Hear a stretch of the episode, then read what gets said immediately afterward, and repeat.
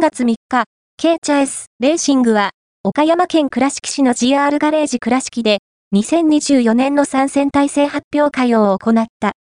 スーパー GT、GT300 クラスの活動が発表されるとともに、 Fanatec GT World Challenge Asia Powered by AWS のジャパンカップには、3台体制で参戦することも発表された。